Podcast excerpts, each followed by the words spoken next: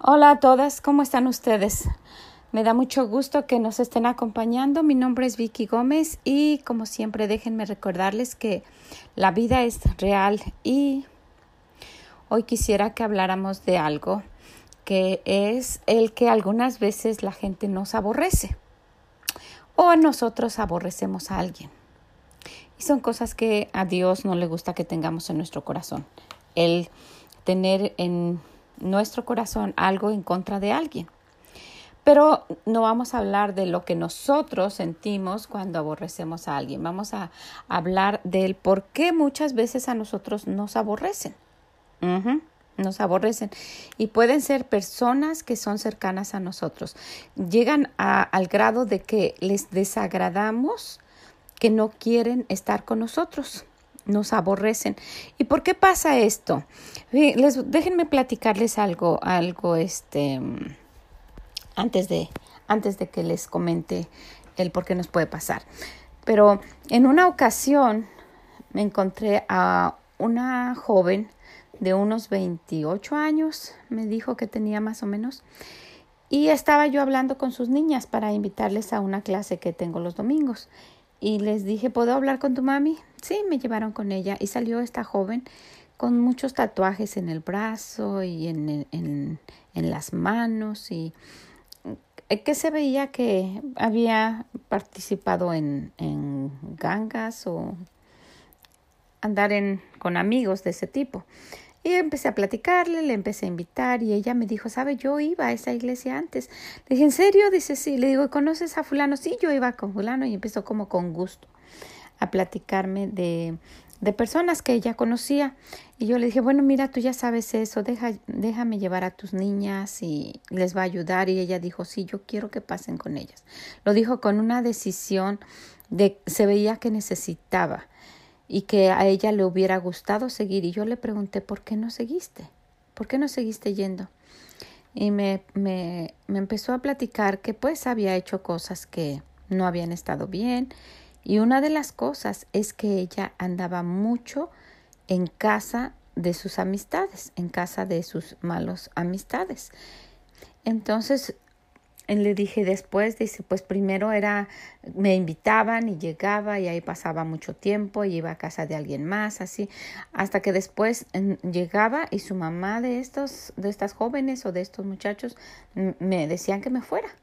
Y ya cuando yo ya estaba adentrada, relacionada bien con estos amigos y ya en drogas y tomando y haciendo cosas indebidas, ellos me rechazaban. Y esto vino a mi mente cuando cuando yo leí esta mañana el proverbio 25 en el versículo 17 que dice, detén tu pie de la casa de tu vecino, no sea que hastiado de ti te aborrezca. El ir demasiado a un lugar, estar insistiendo cuando no nos llaman y aun cuando nos llaman, el, el no poner una distancia de no estar tan frecuentemente en, la casa de alguien nos, nos puede llevar a que estas personas nos aborrezcan, ya no quieran estar con nosotros y les cause molestia nuestra presencia. Miren, aquí pueden haber dos cosas. Una de ellas, el que nosotros desatendamos lo que tenemos que hacer en casa y que, y que lo ignoremos. Y la otra, que nos salgamos y vayamos constantemente a casa de alguien. Puede pasar esto, puede pasar que no sea la misma persona, pero después puede causar molestia aún en nuestras amistades.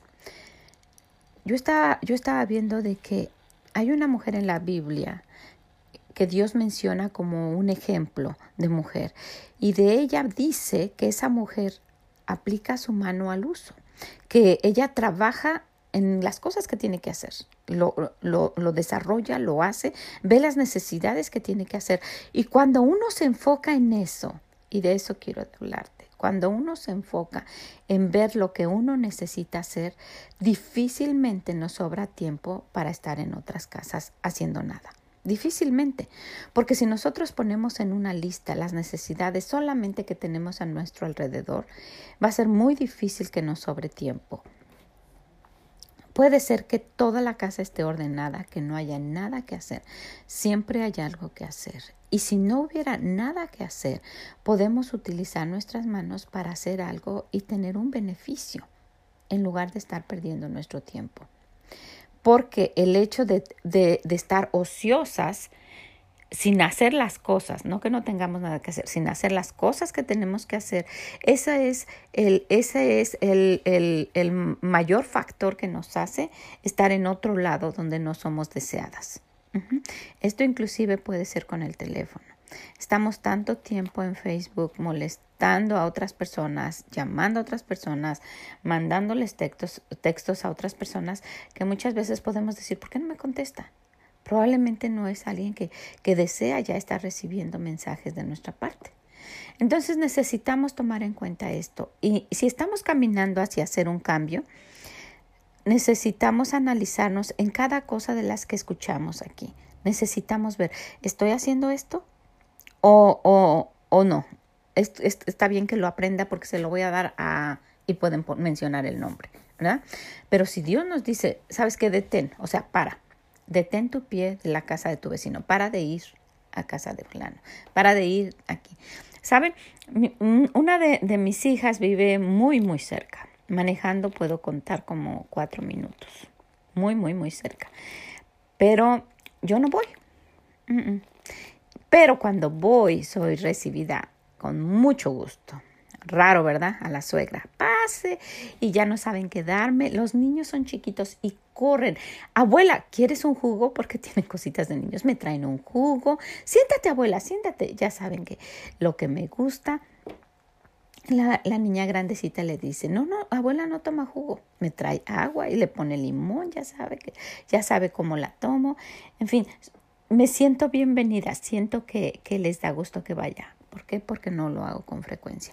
Esas suegras que están en casa de, de la nuera o del yerno todo el tiempo no son bienvenidas. Sería bueno de pensar y de tener nuestros pies de ir ahí. De verdad, ellos viven tan cerquita y a mí me encanta, prefiero que ellos vengan. Les gusta venir. Me encanta, les hablo, ¿quieren venir a comer hoy con nosotros?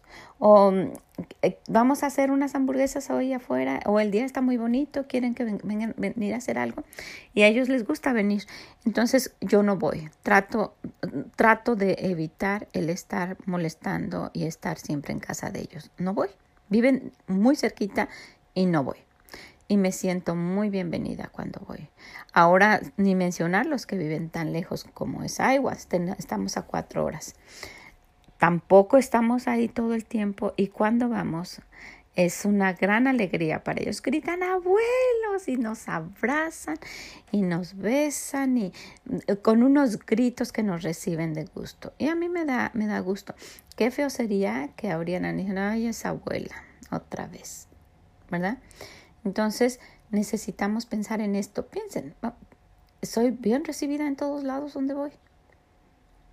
¿Les da gusto cuando llego? Y si no, necesitamos dejar un poquito descansar a esas personas. El Señor con su sabiduría nos dice, detén tu pie de casa de tu vecino, no sea que hastiado, cansado de ti, te aborrezca.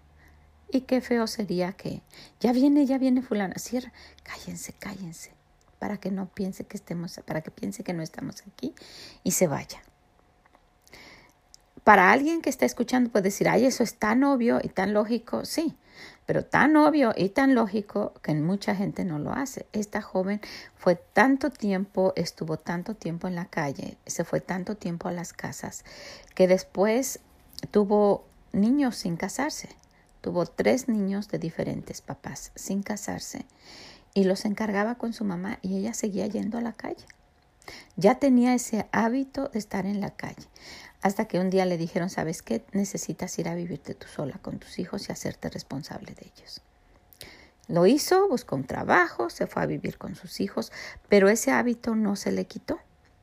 Entonces, en una ocasión, ella andaba afuera y dejó a los niños. Y en muchos países, pero principalmente aquí, eso es totalmente ilegal, dejar a los niños. La niña mayor tenía nueve años y otros dos mm, menores que ella. Entonces se dieron cuenta y se dio cuenta su hermana de ella, que había dejado a los niños. Llamaron a la policía, vino la policía y se los dieron a la hermana por un tiempo. Pero esta, esta joven insistía en ir a la casa de su hermana y verlos y solamente era muy práctico para ella, muy fácil, porque solamente los iba a ver y ella podía seguir haciendo lo que fuera. Entonces esta hermana los tuvo que entregar y la policía se los llevó. Y estos niños sufrieron tanto, los llevaban de casa en casa, algunas veces los separaban. Hay personas que, que aceptan niños así en su casa y el gobierno les da dinero para que los cuide, pero es una historia muy triste. Entonces los niños sufrieron mucho y eran niñas, tres niñas, ellas sufrieron mucho, estuvieron en diferentes casas, pasaron tres años para que esta joven un poco tuviese un poco de lucidez en su forma de ser, empezó a andar con un joven, a tener una relación con un joven que le dijo necesitas recuperar a tus hijos y le ayudó muchísimo porque él le ayudó, eh, buscaron un departamento, empezaron a trabajar y recuperaron a los niños y ahora las niñas viven con ella.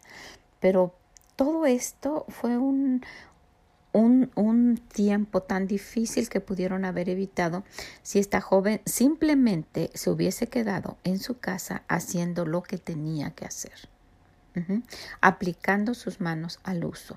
Para muchas personas es aburrido esto, porque volteamos y vemos y la casa es un total desorden.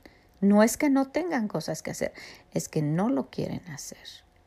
Entonces no ocupan su tiempo para hacerlo, no ocupan sus manos para hacerlo, lo ocupan solamente perdiendo el tiempo en cosas que no les traen ningún beneficio y aun cuando ya tienen familia, desatienden todo eso y se van. Y van a casa de uno o se llevan a los niños y van a casa de otro y comen aquí o se les hace muy fácil ir a casa de su mamá y comen allá.